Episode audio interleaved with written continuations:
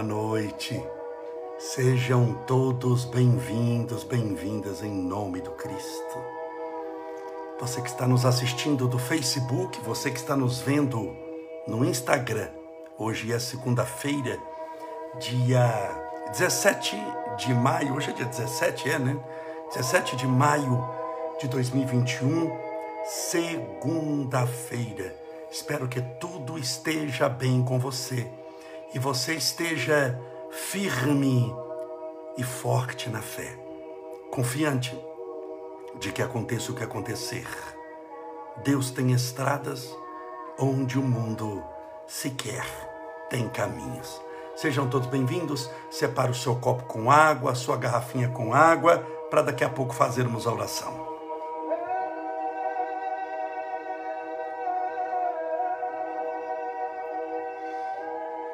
Que delícia. Eu ainda estou com a voz assim, perdão, mas é o meu instrumento de trabalho e eu não posso parar. Enquanto eu tiver voz, eu vou fazer a live. Tudo bem?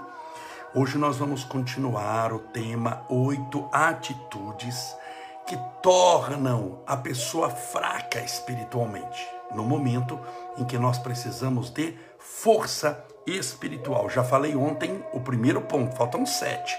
Hoje eu vou falar o segundo.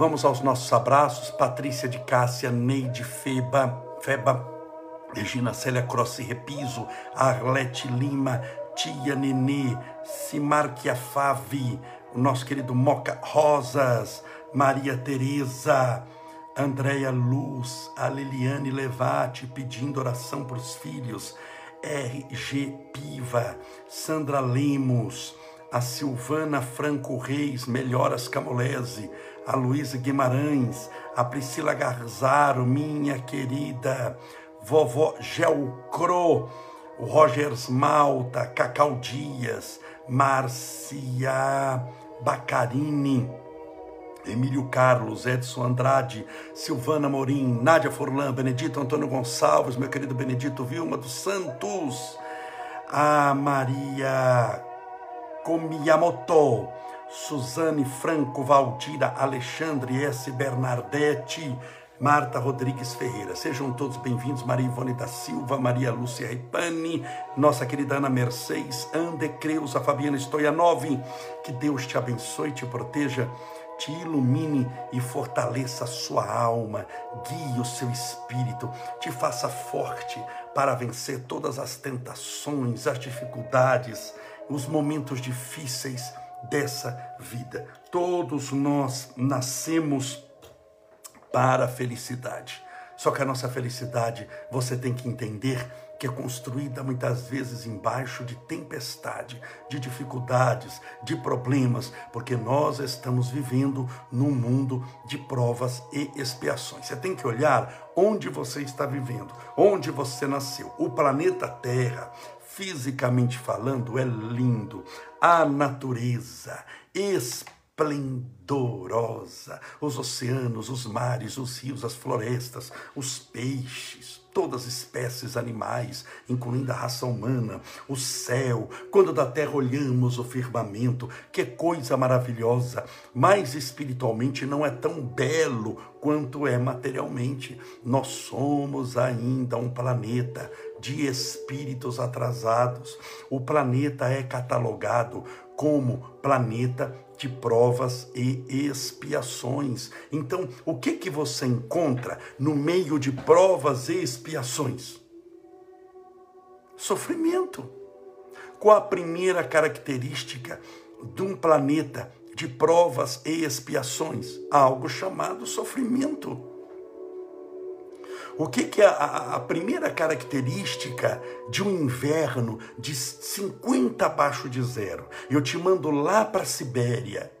Eu te mando para um local determinado. Você vai de sunga, vai de maiô, vai levar uma canga, vai estender para tomar neve. Não estou sem fazer nada, vou vestir o biquíni para tomar neve de 50 abaixo de zero. Qual que a, a temperatura abaixo de zero? Ela tem algumas características. O frio e a neve. Se eu te coloco no meio da África, do deserto do Saara meio-dia. Você acha que vai nevar? Não. Qual que, o que, que você espera se eu te colocar no deserto do Saara? Muito calor, calor de 50 graus. Uma vez eu fui para o Saara, para o deserto do Saara, e eu peguei às 5 e 10 da tarde. Guarde bem, 5 e 10 da tarde, eu peguei 51 graus de calor. Às 5 e 10 era de derreter.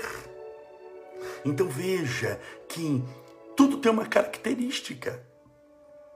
Se eu lhe coloco dentro de um freezer, o que, é que você espera dentro de um freezer? Frio. Se eu lhe coloco dentro de um forno, o que, é que você espera dentro de um forno? Calor. Se você reencarna na terra, o que, que você espera espiritualmente? Sofrimento. Não tem como. Não adianta querer mentir para você. Olha, vem cá, que eu vou colocar a minha mão na sua cabeça, alguém, e acabaram os seus sofrimentos. Só se você não estiver mais na terra, pertencendo. Porque o espírito, por lei de afinidade, cria situações e condições baseado nas suas necessidades espirituais que vai acontecer com ele. Então, se você está na psicosfera da Terra, nós estamos na psicosfera da Terra, nós estamos, de certa forma, é, condenados, entre aspas, a passar pelo sofrimento. Por quê? Porque nós criamos no decorrer de milênios situações e condições para que isso se propiciasse no momento oportuno. Ah, mas isso é castigo, Camolese. Isso é... não é castigo, não é castigo. É aprendizado, é lição. Quando você manda o seu filho pequeno para a escola chorando, você o está castigando? Não, você o ama.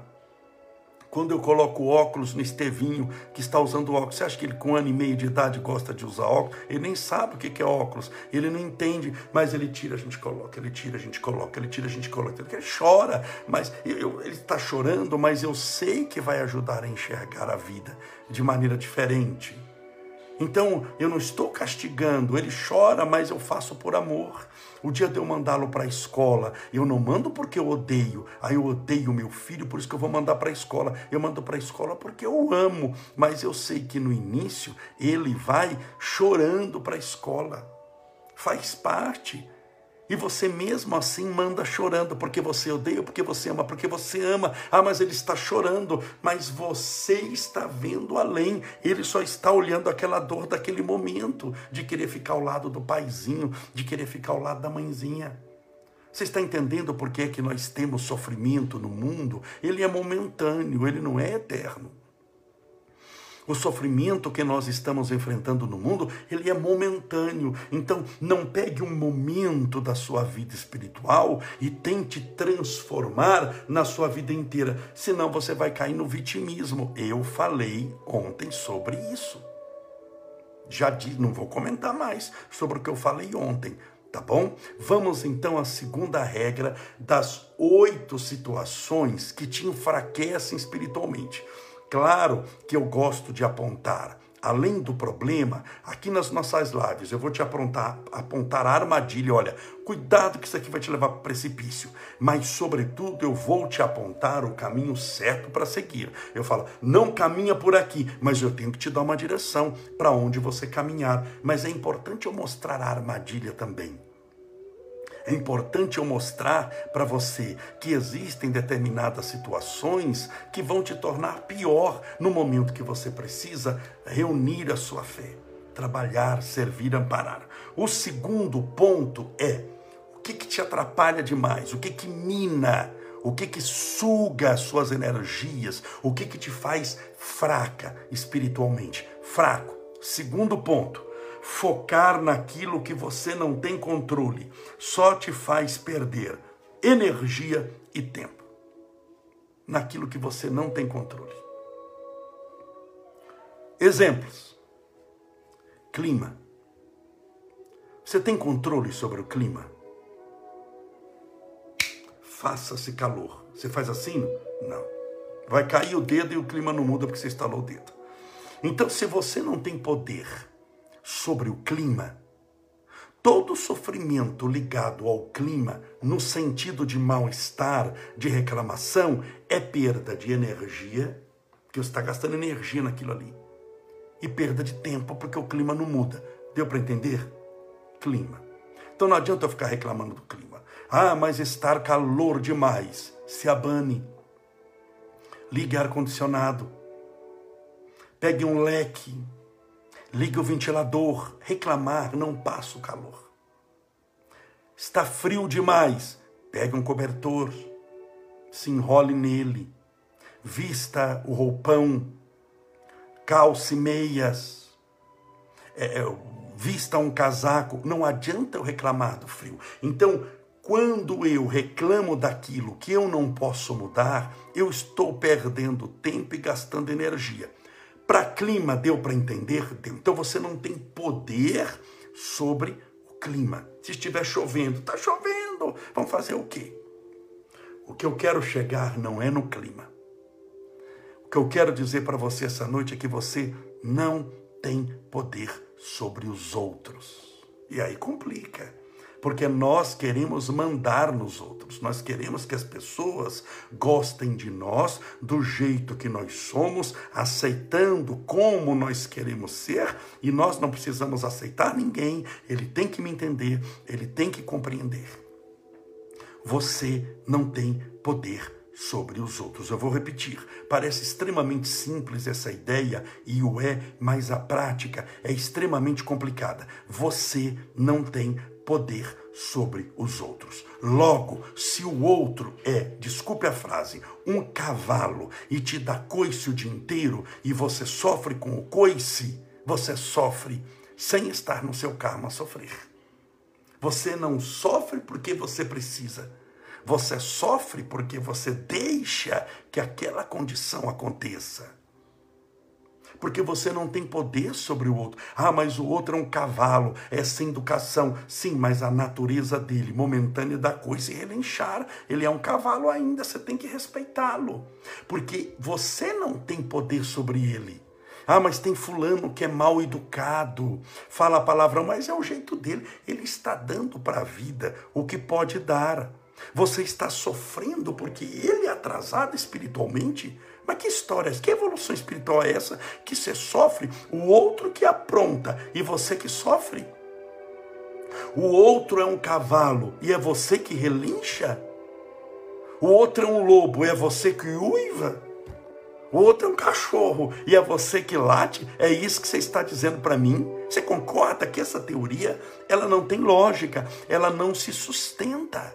Portanto, todo sofrimento em relação ao outro, no sentido de querer dominá-lo, é um sofrimento que não tem sentido.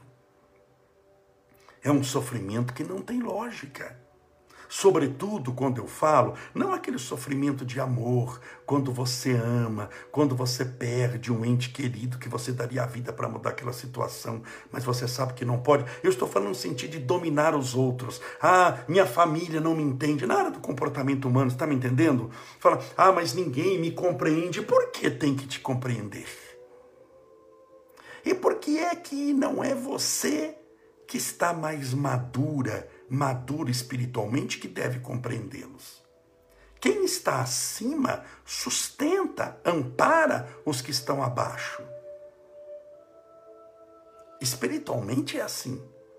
Então, se você já adquiriu determinada evolução espiritual, você vai entender. Você não vai ficar brigando com seu pai, com a sua mãe, com os seus irmãos.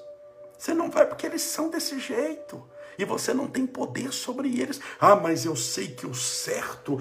Quanta coisa errada você não faz? Quanta coisa certa você já deixou de fazer? Se nós compararmos um anjo de luz conosco, nós somos mais erros do que acertos.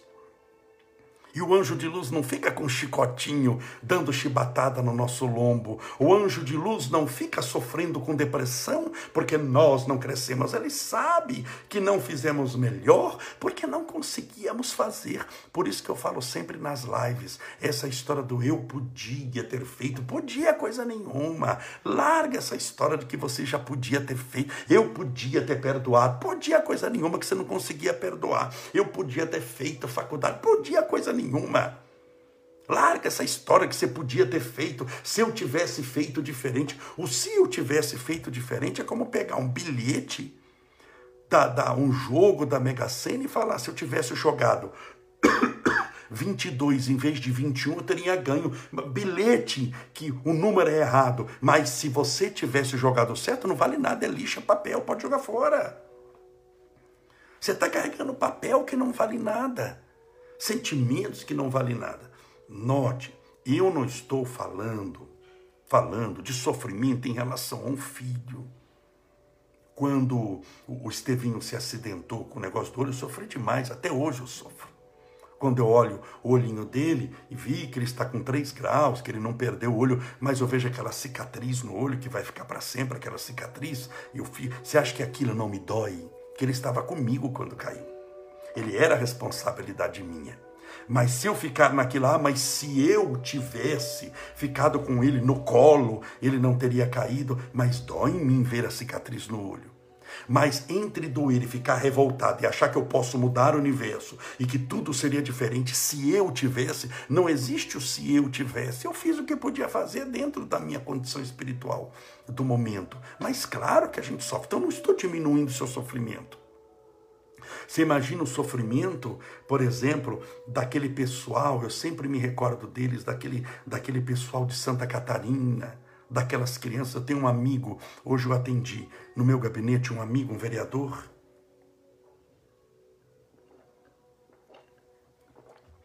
É, chamado Paulo Chuchu.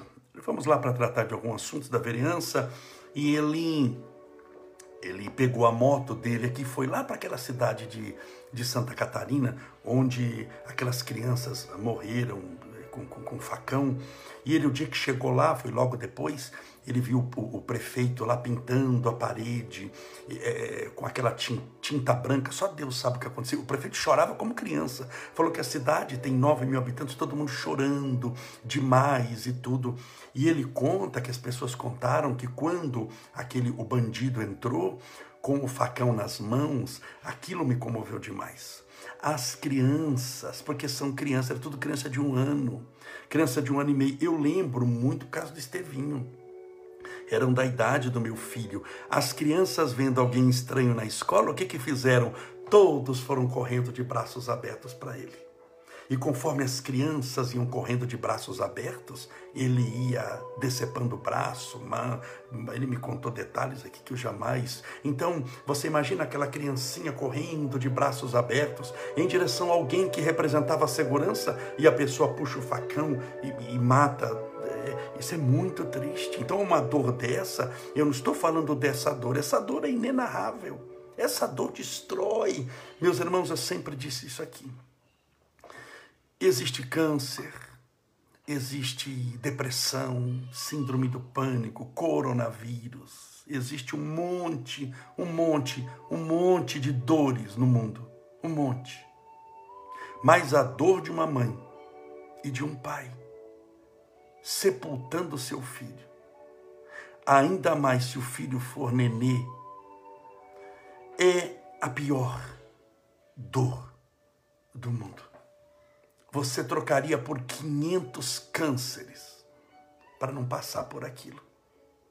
Porque sepultar uma criança em relação aos pais é como sepultar a própria alma e tentar continuar vivendo é a maior dor, é a maior prova que alguém tem. Por isso que Chico Xavier sempre atendia todas as mãezinhas que perdiam seus filhos como tesouros, o carinho que Chico Xavier tinha com essas mães. Ele sabia, dentro da, do que estamos falando, que ele não tinha poder de mudar a situação ele não teria o poder de estalar os dedos e os filhos aparecerem. Mas ele tinha a condição de levar-lhes consolação através de um abraço, de um afago, de um carinho, através do amor, da esperança. Então, quando esse amigo me contou esse detalhe, porque as pessoas que presenciaram contaram para ele das crianças correndo de braços abertos, em direção ao assassino.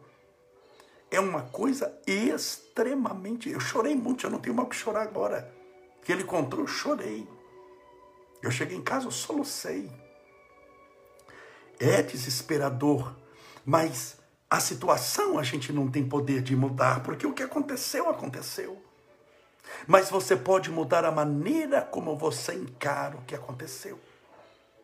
Independente da maneira como você encara, você só vai realmente trabalhar aquilo se você praticar o bem, se você canalizar a sua angústia, a sua tristeza, ajudando na angústia e tristeza dos outros.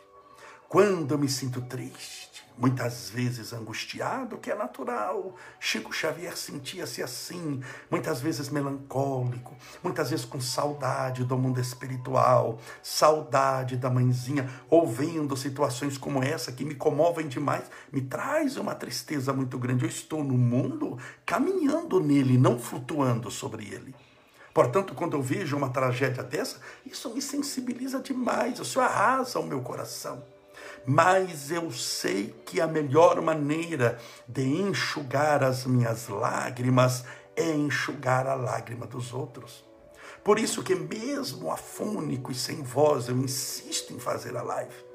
Porque eu sei que a maneira que eu tenho de me consolar, é a maneira que eu tenho de me sentir mais próximo do Cristo, te levando na minha frente, mais próximo do que eu em relação a Ele. Por isso, nunca desista de fazer o bem. Nunca desista de praticar a caridade. E o segundo ponto das oito dicas que lhe tornam fraco espiritualmente é largue de querer mandar nos outros, largue de querer achar que você tem o poder de mudar o comportamento do mundo. Porque se você fizer isso, a primeira coisa que você vai fazer quando o mundo não mudar e você não vai conseguir mudar o mundo é começar a julgá-lo. Você vai virar um hater da internet, um odiador, um palpiteiro da vida alheia. Vai ficar cada dia com uma vida mais amarga vai achar que você fala, fala, você orienta, você conhece e esse mundo, você apontando o caminho certo, não segue no bem. Não faça isso. Nunca aponte um único dedo para o teu irmão. Primeiro, porque espiritualmente, quem te deu esse poder? Há uma questão nas Sagradas Escrituras que indaga o seguinte: E quem vos elegeu? E quem vos elegeu? Juiz dos vossos irmãos. Todos nós somos pecadores. Todos nós estamos sentados no banco dos réus. Quando Chico Xavier, certa vez, na cidade de São Paulo, num bairro chamado Santana, na zona norte de São Paulo. Saiu de uma visita ao presídio, então não demolido, chamado Carandiru. Os espíritas que descobriram que Chico estava lá quando Chico saiu, a primeira pergunta é: Chico, meu Deus do céu, que coisa! Eu imagino que você só deve ter visto aí dentro obsessores, espíritos assassinos. Porque num ambiente como o Carandiru, onde só se, se cerceava a vida de assassinos, você deve ter visto coisas horríveis, as trevas no mundo espiritual. Chico disse: Não, meu filho. Eu vi mães desencarnadas chorando pelos seus filhos. Eu vi pais desencarnados rezando por eles, espíritos de luz trabalhando o arrependimento naqueles corações enregelados pelo ódio e pela vingança. Mas Chico e os obsessores? Chico respondeu: Eu não vi nenhum, porque eles já conseguiram o que queriam, trazê-los para cá. Mas Chico, esses bandidos, Chico disse: Meu filho, a única diferença entre eles e nós é que eles foram descobertos e nós não. Portanto, só Deus sabe os erros que carregamos na nossa mente. Só Deus sabe do passado e muitas vezes nós não lembramos das misérias que semeamos, dos prantos, dos abandonos, das traições, das mentiras, das dissensões, dos lares que desfizemos, dos órfãos que abandonamos, das viúvas que desamparamos. Só Deus sabe quantas vezes fomos pedra de tropeço e agora Deus nos colocou nesse mundo maravilhoso para que em meio a tanta dor possamos ver como nós somos frágeis, possamos perceber que nós somos como um grão de areia, como uma pena que é lançada ao vento e soprada de um lado para outro, caminha sem destino, mas seguindo o próprio fluxo da ventania. Assim é a nossa vida, é apenas um sopro. Ontem estávamos lá, hoje estamos aqui, amanhã quem sabe onde estaremos. Por isso, viva o dia, querendo menos controlar os outros e as coisas e buscando mais controlar as próprias, as próprias paixões. Alguém que é capaz de governar os próprios instintos, de governar as próprias emoções, está preparado para governar o mundo inteiro. Pense nisso. Vamos orar, pedindo a Jesus para que possa nos abençoar e nos proteger. Mais uma vez, perdão pela minha voz. Estou falando mais alto que eu consigo. Me perdoe, mas eu espero que tenha dado para entender a nossa mensagem de hoje. Vamos colocar a música da oração. Separe o seu copo com água. Deixa eu encher aqui.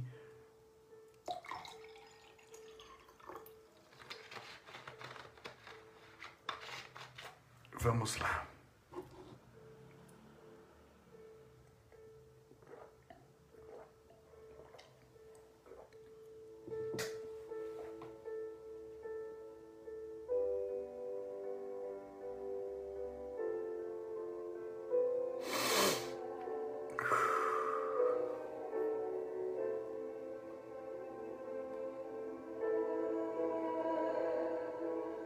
Senhor Jesus, Divino Mestre Salvador, muito obrigado por tudo que nos deste, por tudo que nos dá, pelo pão de cada dia, pela água, por esse alimento que nutre as necessidades do nosso corpo, pela comida quentinha quando muitos a comem gelada, pela presença da própria comida, porque muitos até agora estão ainda sem comer. Piedade, Senhor, para todos os que sofrem, por aqueles que passam fome de comida, de pão, para aqueles que passam fome de justiça. Por aqueles, Senhor, que vivem ceifados das condições mínimas necessárias para que a vida tenha um andar tranquilo. Pelos que vivem embaixo das pontes, por aqueles que habitam nas palafitas, por aqueles que vivem andrajos, nas sarjetas da vida, desconhecidos do mundo, mas não desconhecidos de Deus. Rogamos a tua misericórdia, Jesus, para todos aqueles que passam dia após dia, ceifados na alegria, enfrentando uma depressão devastadora, por aqueles que vivem de crise em crise de pânico, com medo de uma nova crise. Quando passam por ela, tem a alma vergastada pela dor e pela incerteza. A tua misericórdia rogamos por eles, por todos os nossos irmãos que foram injustiçados nesse mundo, enganados, traídos, receberam mentiras, braços cruzados quando eles buscavam o reconforto de um amigo. Consolai, Senhor, aqueles que até o dia de hoje só encontraram portas que se fecharam quando mais ele precisava passar. Por aqueles que foram abandonados pelos amigos, pelos companheiros de jornada que por interesse abandonaram essa pessoa quando mais ela precisava de companhia. Por aqueles que se sentem sozinhos incompreendidos. Por aqueles que são praticamente anônimos nesse mundo. Até a sua dor muitas vezes é desconhecida dos seus próprios parentes. Mas o Senhor conhece o íntimo de cada um Permita que a alegria de viver seja restaurada, que o brilho dos olhos, para que essa pessoa possa juntar os cacos da própria vida e possa, mesmo com uma vida muitas vezes em frangalhos, achar forças para servir, para amar. Porque é o serviço cristão e o amor manifestado na caridade verdadeira que ser-lhe-á o remédio, o bálsamo, o curativo para as suas próprias dores, que ele carrega nesse peito dilacerado.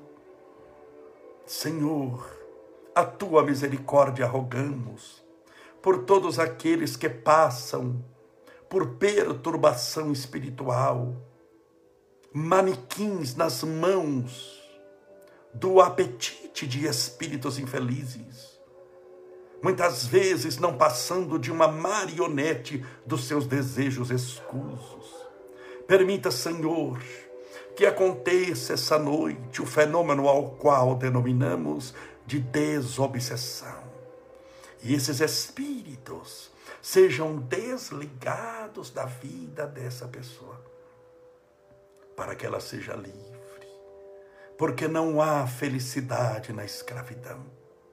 E que esses, que esses espíritos sejam encaminhados às colônias, hospitais espirituais, escolas, de acordo com a necessidade de cada um. A tua misericórdia rogamos a todos os que desencarnaram recentemente e também no dia de hoje, especialmente seja pelo coronavírus ou não. Permita que todos sejam acolhidos no mundo espiritual. E esses espíritos que partiram, te rogamos que eles não olhem mais para trás.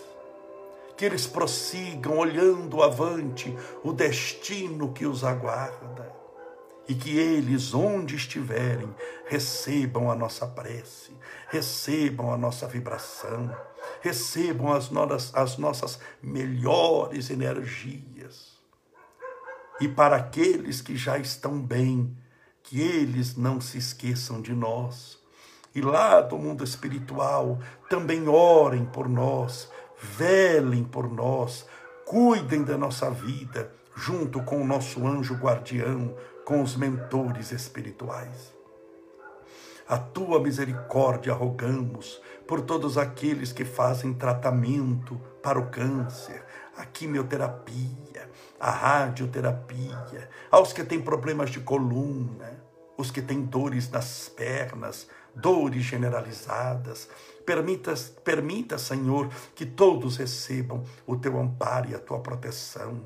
A tua misericórdia rogamos para os desempregados que vivem, Senhor, assolados por essa carestia por essa carência financeira no mundo material, onde existem contas e compromissos financeiros para pagar, a escola do filho, o aluguel da casa, a própria comida, custa também. Permita, Senhor, que essa pessoa possa arrumar um bom trabalho.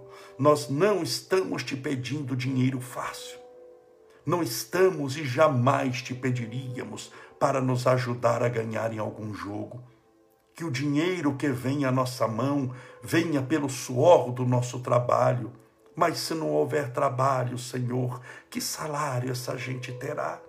Por isso te pedimos a bênção do trabalho, para que através do suor do próprio rosto, essa pessoa possa contar com o pão material de cada dia.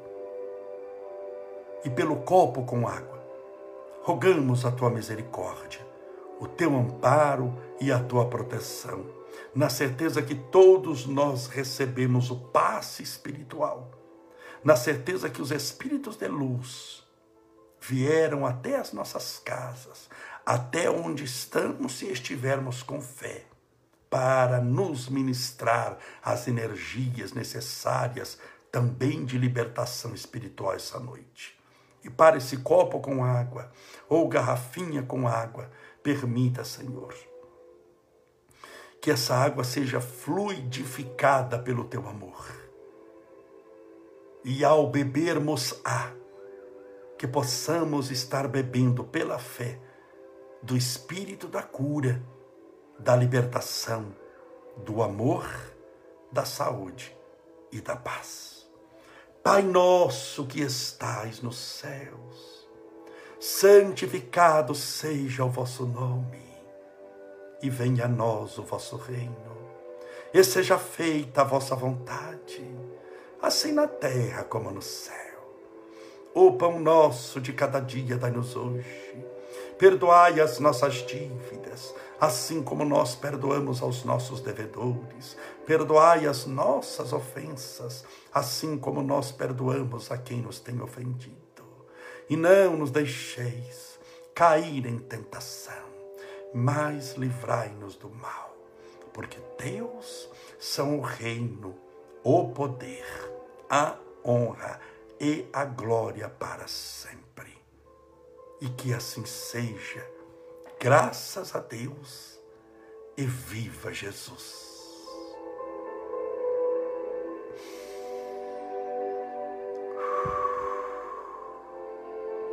Beba a sua água com fé.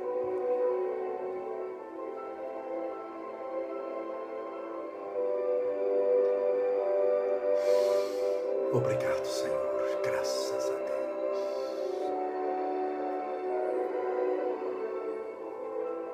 Que maravilha. Louvado seja Deus. Que Deus te abençoe, te proteja, te fortaleça, guie os seus passos e te mantenha onde você estiver firme e forte na fé. E lembre-se, se você não tem poder sobre os outros. Ninguém é tão poderosa, poderoso quanto você mesmo para mudar a própria vida. Jesus te abençoe e te faça feliz. Até amanhã.